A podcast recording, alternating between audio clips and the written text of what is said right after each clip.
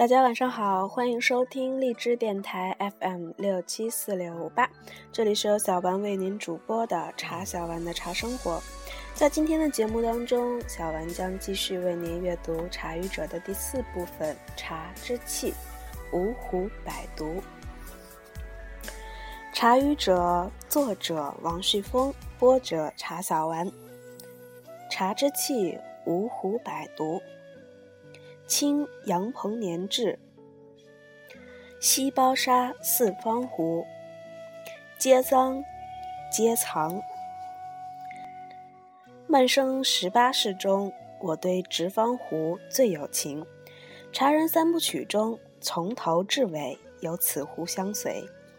这把西包沙直方壶虽非曼生款，却也是杨彭年所制。我被这锡上的刻画所打动，其刀法线条之干净利落，与紫砂上的刻画大有不同，很有金石味，与这方正严谨、一丝不苟的壶实在匹配。慢生直方壶的壶名有一个字的出入，意味全不同，内清明，外直方，无与尔皆脏。亦或内清明，外直方，无与尔皆藏。脏者好也，皆脏者大家都好也。对内亲兄弟明算账，大家清清楚楚；对外讲原则守规矩，这样一来，对你对我都好。藏者保存也。我和你共同珍爱，保存着同一件东西，言下还有些心照不宣的意思呢。皆脏，皆藏，你说呢？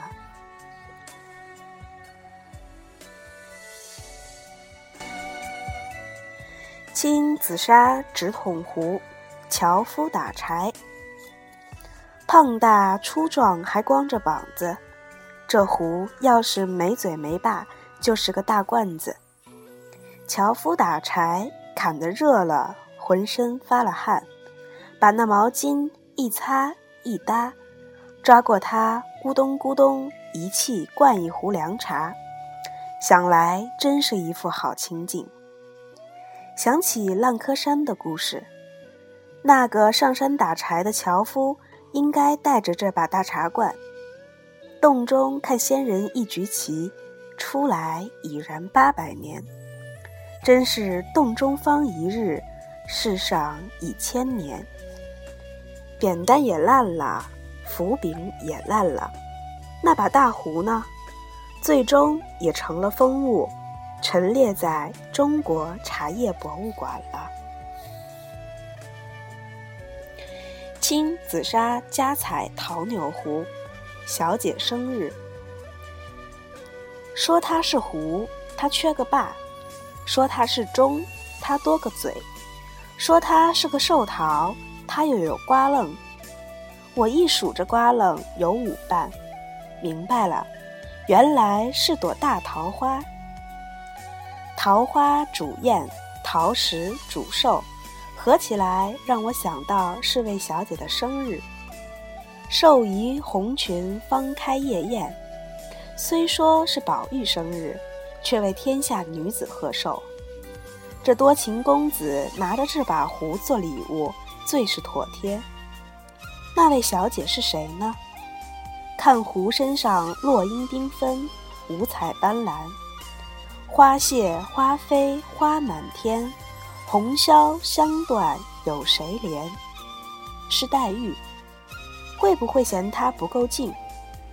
我又看到花丛中不是有宝钗铺过的蝶吗？是宝钗，会不会嫌它不够素？只有史湘云是合适的，一样的热烈真纯，把一切雅俗都包含了。民国梦辰款朱泥水平壶，小壶无价。小壶如舟，是可以浮在水上的。比如这款小壶，将其盖去掉，放置水中，它就飘在那里了。我平时很少喝乌龙茶，所以几乎未用瓮辰罐冲沏过茶。那天远明兄给我看了这把壶，我才知道什么是又小又美。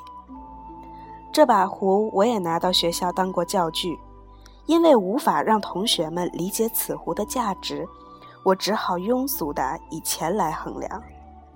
因为我知道，壶虽小。远明却是花了大价钱的。当我举着此壶告诉同学们这壶的金钱价值时，同学们都惊呼起来。他们还不知道什么是无价之宝，这是我深感遗憾的地方。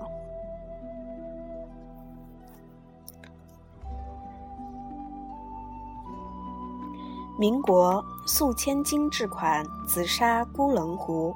中国馆，这样联想真是有点儿风马牛不相及，但我就是这样想的。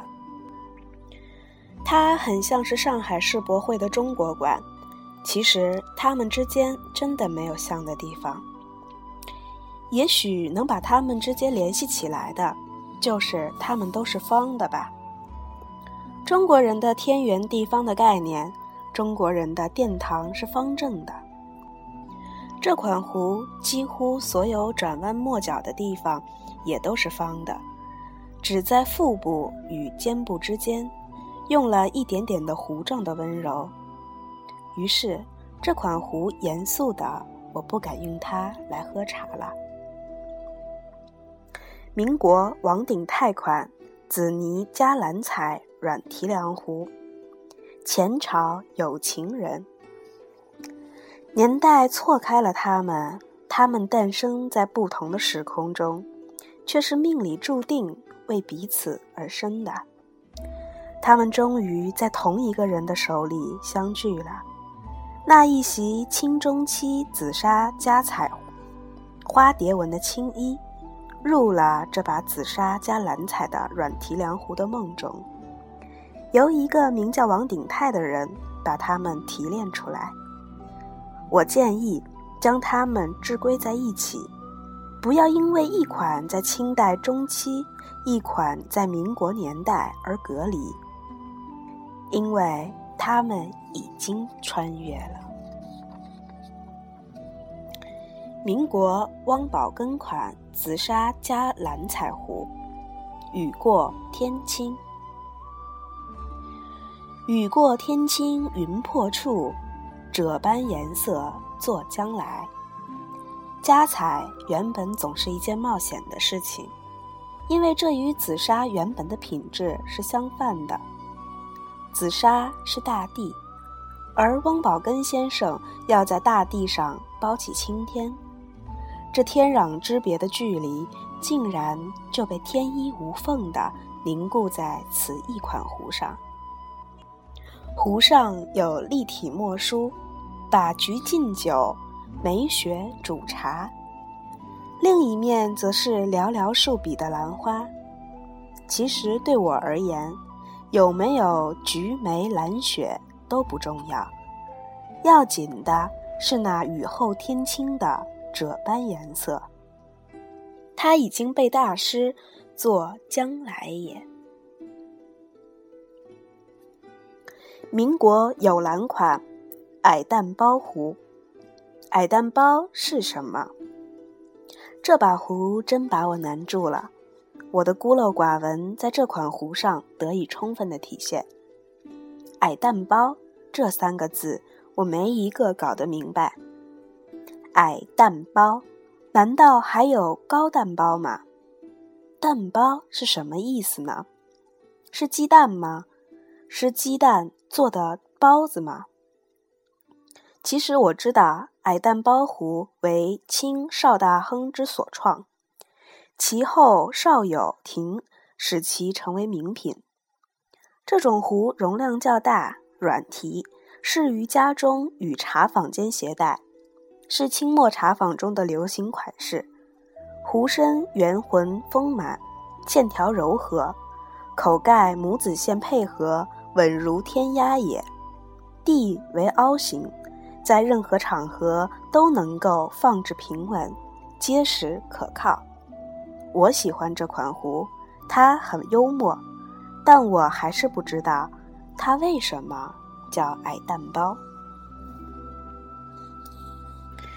民国根廷款矮蛋包壶，又来一只矮蛋包。天哪，今天我是在吃双黄包了。又来了一只蛋包，而且也是矮的。我产生了一种冲动，拿起来磕一磕，让蛋黄流出来。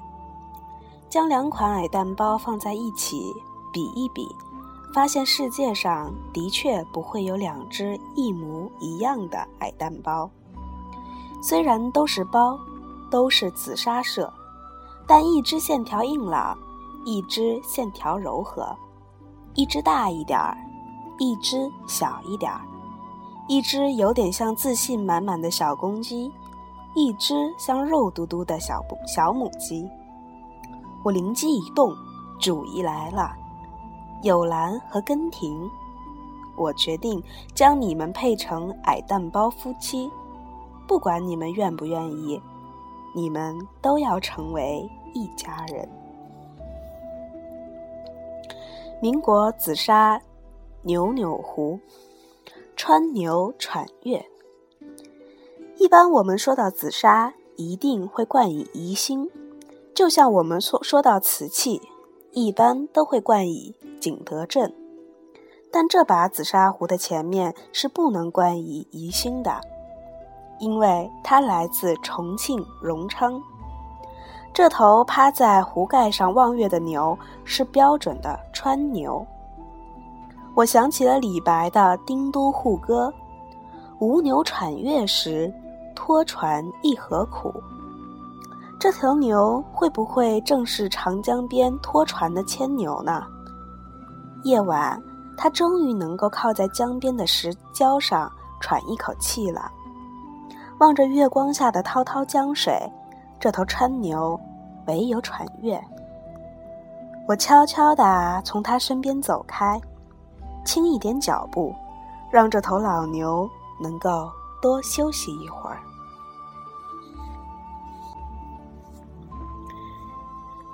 民国贡举款。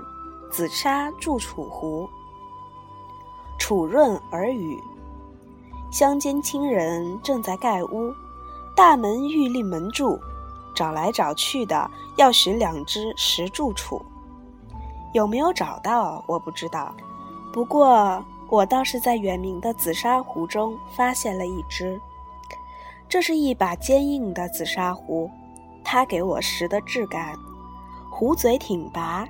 壶把直扭，壶身湿漉漉的，正因了楚润耳语之说。壶的湿身正象征着壶内的盛水功能，而在想象中，我忍不住要在其盖上竖一根木头。既然修成了住楚身，总还是要为这样的想象服务的吧。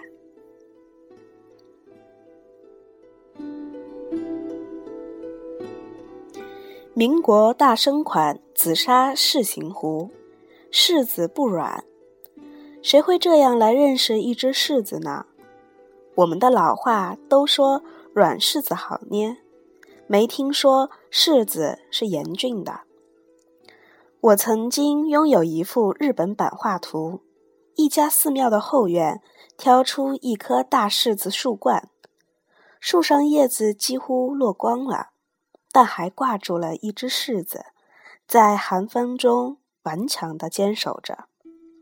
它真的就是一只严峻的柿子呀！而这款柿子壶上的铭刻亦是意味深长的：“汉之丹泉不能上也，语出九成宫，封全名。”它的作者大为大名鼎鼎的以直见知名的魏征。封全名的书写者，则为流芳百世的大书法家欧阳询。全文叙述了九成宫的来历和其建筑的雄伟壮观。歌颂了唐太宗的武功文治和节俭精神，介绍了宫城内发现风泉的经过，并刊引经典说明风泉的出现是由于天子令德所致。最后提出的居高思坠、持满戒淫的谏争之言，你现在还敢说这是一只软柿子吗？